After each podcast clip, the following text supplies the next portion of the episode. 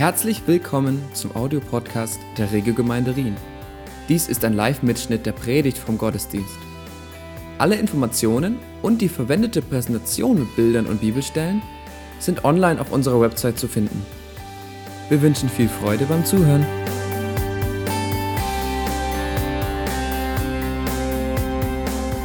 Also, herzlich willkommen auch von meiner Seite. Ich freue mich heute hier sein zu dürfen. Ich ähm, werde euch ein bisschen über das Thema erklären, Wahrheit setzt frei. Also das ist der Name meiner Predigt heute. Und ich denke, jeder von euch hat schon mal die Wucht und die Kraft gesehen, die hinter so einer TNT-Bombe eigentlich steckt. Wenn äh, ein Gebäude irgendwie gesprengt wird oder meistens in Actionfilmen, denke ich mal. Und diese Freisetzung dahinter ist enorm. Und deswegen können wir uns auch so viel unter der Kraft ähm, unter Freisetzung vorstellen unter dem Namen Explosiv. Und jeder von uns hat hier so ein T-Shirt an. Und ich glaube auch, dass wir dieselbe Art von Freisetzung auch in unserem Glauben erleben können. Freisetzung von Ketten, Freisetzung von Unwahrheiten, die uns umgeben. Und ich will heute von einer Stelle ausgehen, nämlich von Johannes 8, Vers 31 bis 33. Da steht, da sprach nun Jesus zu den Juden, die an ihn glaubten, wenn ihr bleiben werdet an meinem Wort, so seid ihr wahrhaftig meine Jünger und werdet die Wahrheit erkennen und die Wahrheit wird euch frei machen. Gut, das haben sie gehört und danach haben sie ihm dann geantwortet und haben gesagt, wir sind Abrahams Kinder, wir sind niemals jemandes Knecht gewesen.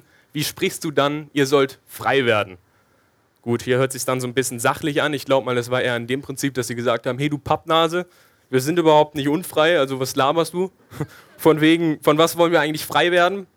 Und damals erinnerte man sich vor allem an die ägyptische Knechtschaft, die Sklaverei, ähm, wo man gezwungen wurde zu arbeiten und anders formuliert, man stand unter einem strengen und knebelnden Gesetz.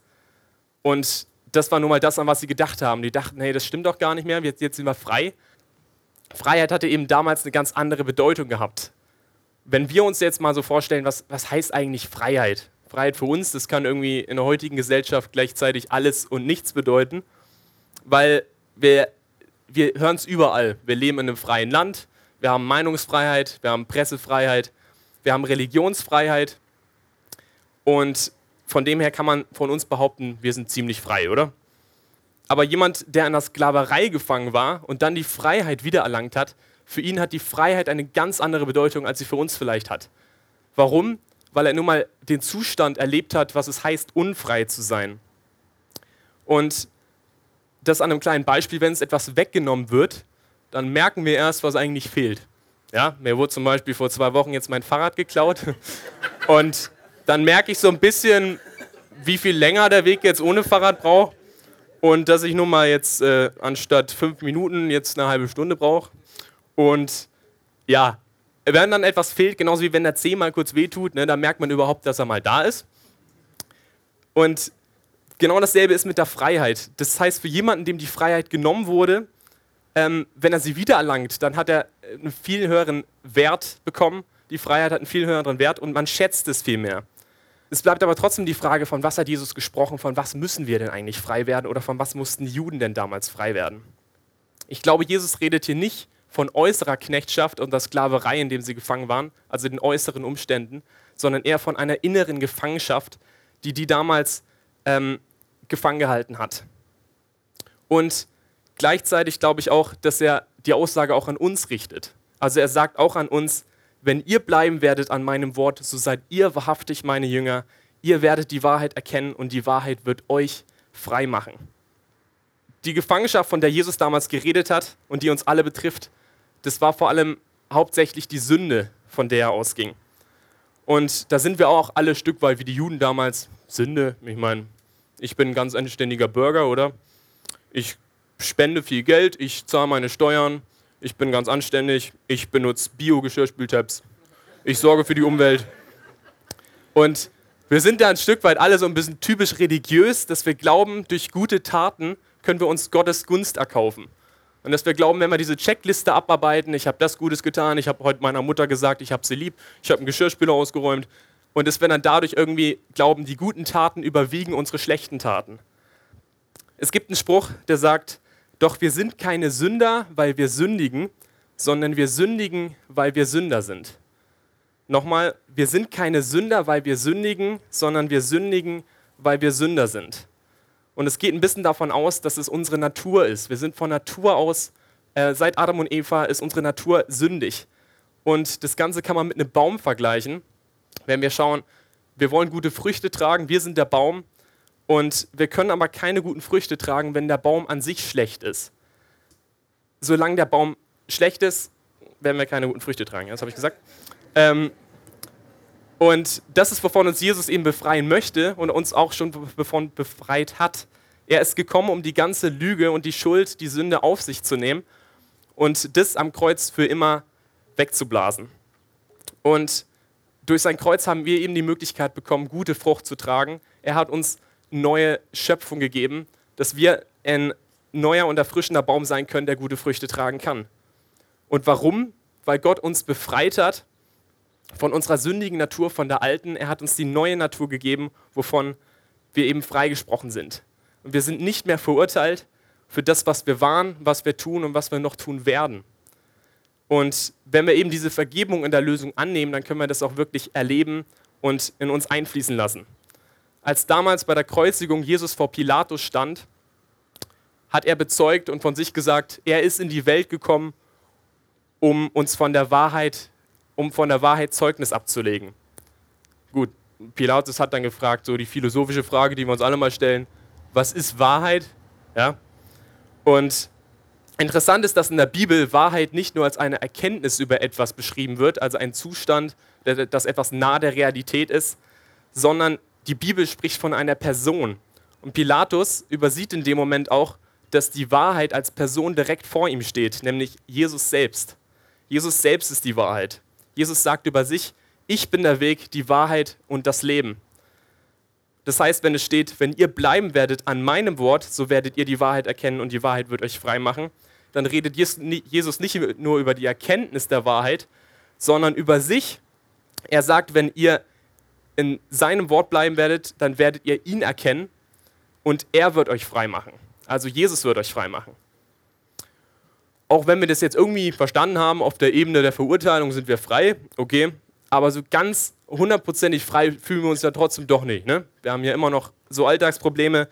Wir sind so, einmal gehen wir in Gottesdienst und denken, yes, das stimmt, das ist die Message, ich bin frei und dann bin ich zu Hause und dann zieht mich das alles wieder in den Alltag rein. Und man merkt gleich, dass nur weil ich an Jesus glaube, ist nicht alles Tritra, Tralala. Und wir, leben, wir erleben immer noch den Kampf zwischen der alten und der neuen Natur. Also wir sind immer noch zwischen dieser Spannweite der alten sündigen Natur und der Natur, die uns frei gemacht hat. Und warum ist das so? Weil wir immer noch diese Lügen und Unwahrheiten haben, die uns immer wieder zurückziehen. Und die Lügen können vieles sein. Das können alte Prägungen sein, das können Erfahrungen sein, das können schlechte Gedanken über sich selber sein. Und wir halten immer noch an den Lügen fest und das zieht uns eben zurück von unserer eigentlichen Bestimmung, die Jesus für uns bereitgelegt hat. Und der Teufel versucht uns immer wieder, die Lügen vor die Nase zu halten und uns von der wahren Wahrheit fernzuhalten. Ich meine zum Beispiel, wir sündigen mal wieder und dann hört man immer diesen Satz, ey, Kacke, schon wieder gesündigt. Und der Teufel sagt, oh nein, bist schon wieder in die Sünde gefallen. Ja, ich weiß ja nicht, was Pastor Wolf wieder dazu sagen würde. Ne? Wir hören auch die Gedanken immer, du bist es nicht würdig, du bist nicht frei, du kannst es nie schaffen und du bist es nicht würdig, Gott unter die Augen zu treten. Und je mehr wir uns das einreden lassen, desto mehr werden wir dem auch Glauben schenken. Es gab einen Fall im Kiele äh, im Jahre 2006 und ein Mann namens Wolfgang Schwerz, der hat vermeintlich einen Mord begangen. Also er wurde da zum Morde angeklagt. Und er wurde von den Ermittlern und den Polizisten so lange weich gekocht, bis er dann irgendwann zugegeben hat, dass er den Mord begangen hat und hat gesagt, das hat vermeintlich sein böses Ich oder der böse Wolf in ihm begangen. Aber um das klarzustellen, der Wolfgang Schwerz war unschuldig und er hat den Mord nicht begangen. Aber er hat es zugegeben oder von sich selber geglaubt, weil so lange auf ihn eingeredet wurde, du hast den Mord begangen, du bist ein Mörder. Und ein Stück weit sind wir alle so. Je öfter wir uns das einreden lassen von anderen, du bist schlecht, du bist sündig, du hast es nicht verdient, Gott unter die Augen zu treten, irgendwann werden wir dem auch Glauben schenken. Und ich persönlich habe auch ziemlich Schwierigkeiten damit, wenn mich jemand irgendwie dumm darstellt oder man mich dumm nennt. Ich weiß nicht, woher es kommt, aber ich weiß, dass es mich tierisch nervt. Und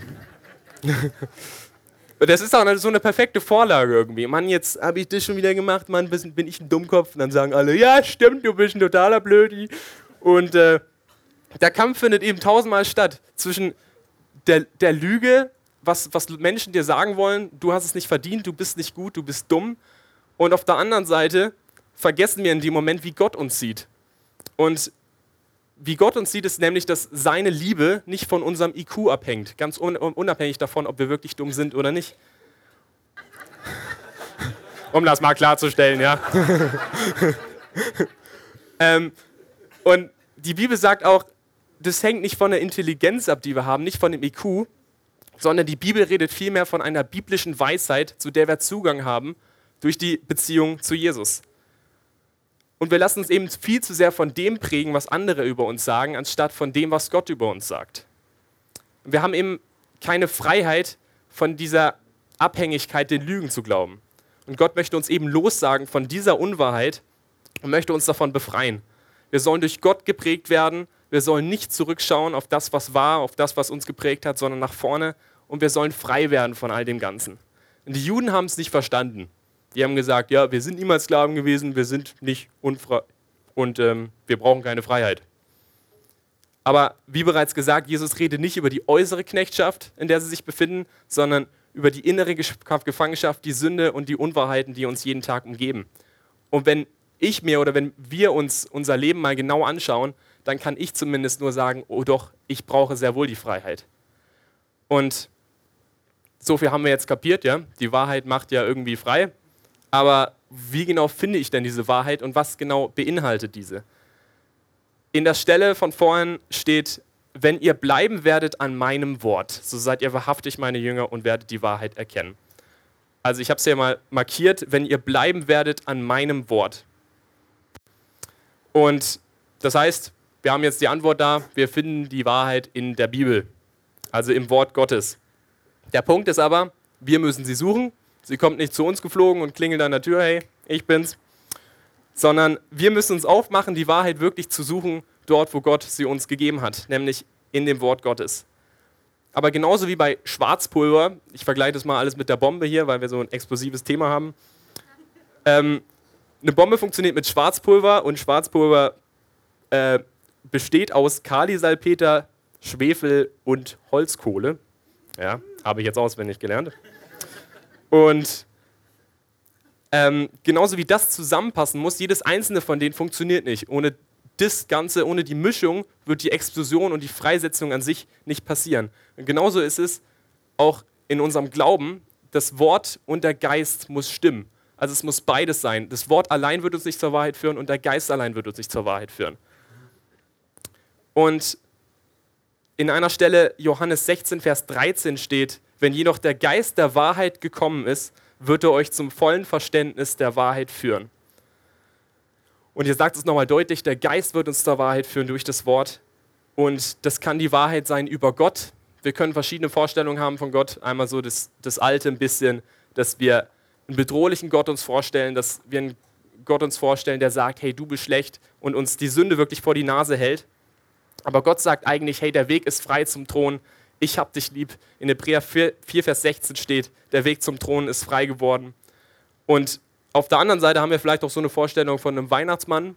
Gott ist so ein Wunschautomat und ich kann dann sagen, du, Papa, ich brauche eine Eins in Mathe und äh, ich brauche eine neue Playstation und dann war es das mal wieder. Gleichzeitig auch die Wahrheiten über sich selbst, wie ich schon vorhin gesagt habe, dass wir erkennen, die Sünde hat uns frei gemacht, uns wurde vergeben gleichzeitig unseren Wert, dass wir uns nicht durch anderes definieren, sondern durch die Bibel, die sagt, dass wir wertvoll sind, ganz unabhängig von dem, was wir tun oder tun werden.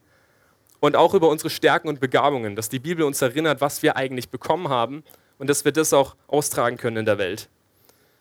Und der Geist Gottes ist eben derjenige, der in dem Moment die Wahrheit aktiv macht. Er ist derjenige, der uns das erkennen lässt und er ist sozusagen der Funken, der die ganze Sache zum Explodieren bringt er lässt uns auch vor allem erkennen, dass Gott keine Perfektion will. Wir sind so in unserem menschlichen Denken irgendwie, wir müssen die Checkliste abarbeiten, ich muss das tun, damit ich gut bin. Und er sagt aber ganz genau, er will nur dein Herz und er will keine Marionetten, die nach dem Gesetz handeln. Und ich sage jetzt nicht, dass wir nicht die Gebote halten sollten oder das, was in der Bibel steht, aber es geht um, um die Perspektive. Er sagt nämlich nicht, sündige nicht und dann vergebe ich dir, sondern er sagt ganz klar und deutlich, ich, hab die, ich habe die vergeben, also geh und sündige nicht mehr. Und es sind, sind total andere Perspektiven in dem Ganzen. Er will eben Jünger und Nachfolger und dass wir nicht nur das Gesetz abklappern, sondern dass wir sagen, hey, Gott, ich liebe dich, ich will dich ehren und deswegen will ich das einhalten. In der Stelle steht weiter, so seid ihr wahrhaftig meine Jünger. Also wir werden Jünger und Nachfolger, wenn wir in seinem Wort bleiben. Bibel lesen, lesen, äh, Bibel lesen alleine reicht nicht. Wir müssen darin bleiben und so leben und das tun, was in der Bibel auch wirklich steht. Also ich kann nicht einfach jeden Morgen einmal die Tageslosung lesen und dann denken, ich bin ein guter Christ, sondern ähm, in der Bibel gab es eine Stelle, da stand, sie glaubten an Jesus, aber sie folgten ihm nicht. Also spricht die Bibel auch von einem Unterschied hier, dass nur weil wir an Jesus glauben, heißt es nicht gleich, dass wir ihm nachfolgen. Und er will eben, dass wir unser ganzes Leben ihm an, an, anpassen und wir eine wahre Jüngerschaft leben. Die gute Nachricht ist, es ist ja, hört sich ein bisschen schwer an, aber Gott hilft uns dabei. In der Apostelgeschichte 1, Vers 8 steht, aber wenn der Heilige Geist auf euch herabkommt, werdet ihr mit seiner Kraft ausgerüstet werden und das wird euch dazu befähigen, meine Zeugen zu sein. Also er verspricht uns hier, der Geist wird uns im Ganzen helfen und Gott gibt uns eben die Kraft, ihm nachzufolgen und seine Gebote zu halten. Von uns allein werden wir das nie schaffen können. Das heißt aber auch, dass wir uns von uns aus entscheiden müssen, ihm zu gehorchen und ihm zu befolgen. Und das heißt auch konkret, dass wir uns dazu entscheiden müssen, Dinge zu tun, die für die Gesellschaft vielleicht ein bisschen komisch sind. Und es heißt nicht gleich, alles, was für, sich für uns richtig anfühlt, ist auch richtig, sondern Dinge, bei denen wir uns oft schwer tun, müssen wir das machen, ob, wir, ob, ob das jetzt für jeden Einzelnen, ähm, ob man jetzt ehrlich ist im Tag, ob man jetzt seinem Bruder vergibt und so weiter. Für mich persönlich heißt es unter vielem anderen, ich will ganz klar sagen, ich will keinen Sex vor der Ehe. Ich will enthaltsam bleiben bis zur Ehe, weil Gott das sagt. Und auch wenn ich oft komisch angeguckt werde oder die denken, der ist total behämmert, aber ich will mit meiner Freundin keinen Sex haben. Und auch wenn die Gesellschaft sagt, das ist altmodisch, sage ich, das ist biblisch. Und die Bibel an sich ist alles andere als altmodisch. Und ich tue es nicht, weil es nach dem Gesetz gehandelt werden sollte und weil ich von mir dann sagen kann, okay, ich habe das eingehalten und deswegen eine gute Tat, sondern ich tue es, weil ich Gott vertraue. Und Gott ist kein Spielverderber, immerhin hat er es erfunden. Und er sagt nicht, tu es, dann vergebe ich dir, sondern vielmehr, hey, vertrau mir, es ist besser für dich. Und er will vielmehr, dass wir frei sein können von dieser Knechtschaft. Und da vertraue ich auch, dass er sagt, in diesem Kontext, die Ehe ist ein viel sicherer Rahmen dafür. Weiter heißt es im Text, und werdet die Wahrheit erkennen, ihr werdet die Wahrheit erkennen und die Wahrheit wird euch frei machen. Also wenn wir die Wahrheit erkennen, können wir frei sein. Einmal wenn wir Jesus erkennen als die Wahrheit und einmal die Verheißung, die er uns gibt. Wir werden einmal von der Sünde frei sein, wenn wir Jesus annehmen und er uns vergibt und auf der anderen Seite frei von falscher Identität und den Prägungen. Und das können auch ganz andere Sachen sein. Ich glaube, jeder von euch hat etwas in seinem Leben, von dem er frei sein möchte. Das können schlechte Gewohnheiten sein, das kann eine Sucht sein, das kann Menschenfurcht sein, Belastungen, Bindungen oder auch Ängste. Und ich verspreche euch, Gott möchte euch frei machen von all dem, aber ich sage nicht, dass es sofort passiert. Freiheit kann auch ein Prozess sein. Genauso wie die Zündschnur von der TNT-Bombe braucht mal ein bisschen länger aus Sicherheitsgründen natürlich. Und genauso sagt Gott auch aus Sicherheitsgründen, hey, ich will, dass du in dieser Zeit mich mehr kennenlernst und vor allem dich mehr kennenlernst.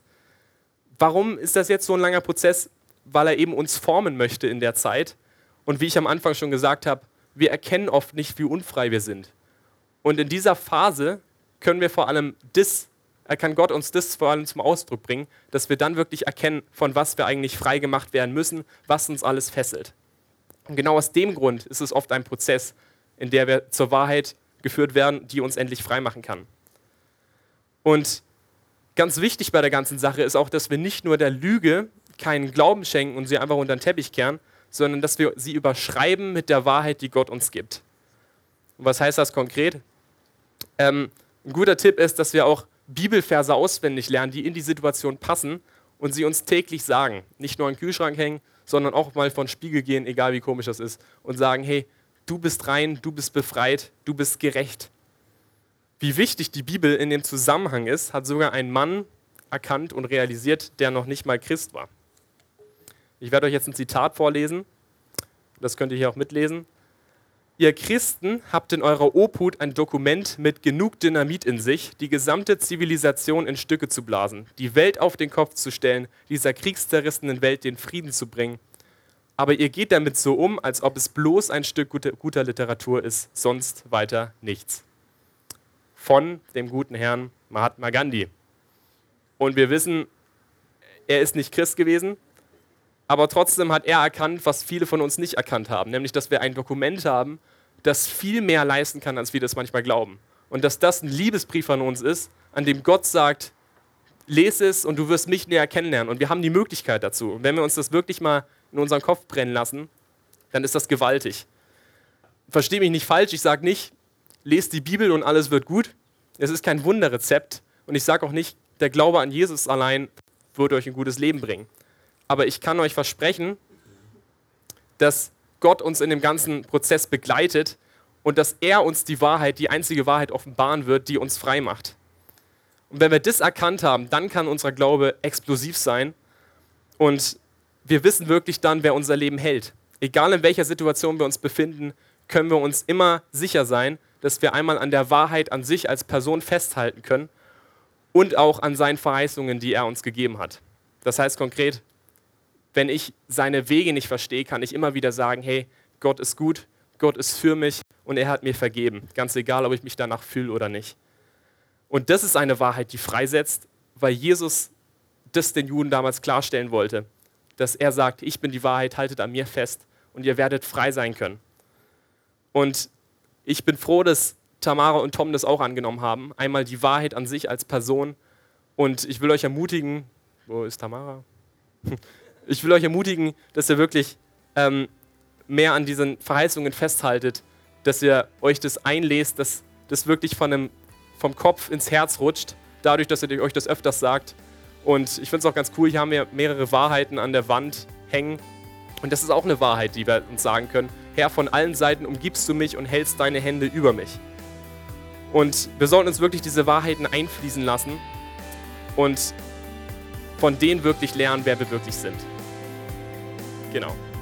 Dankeschön.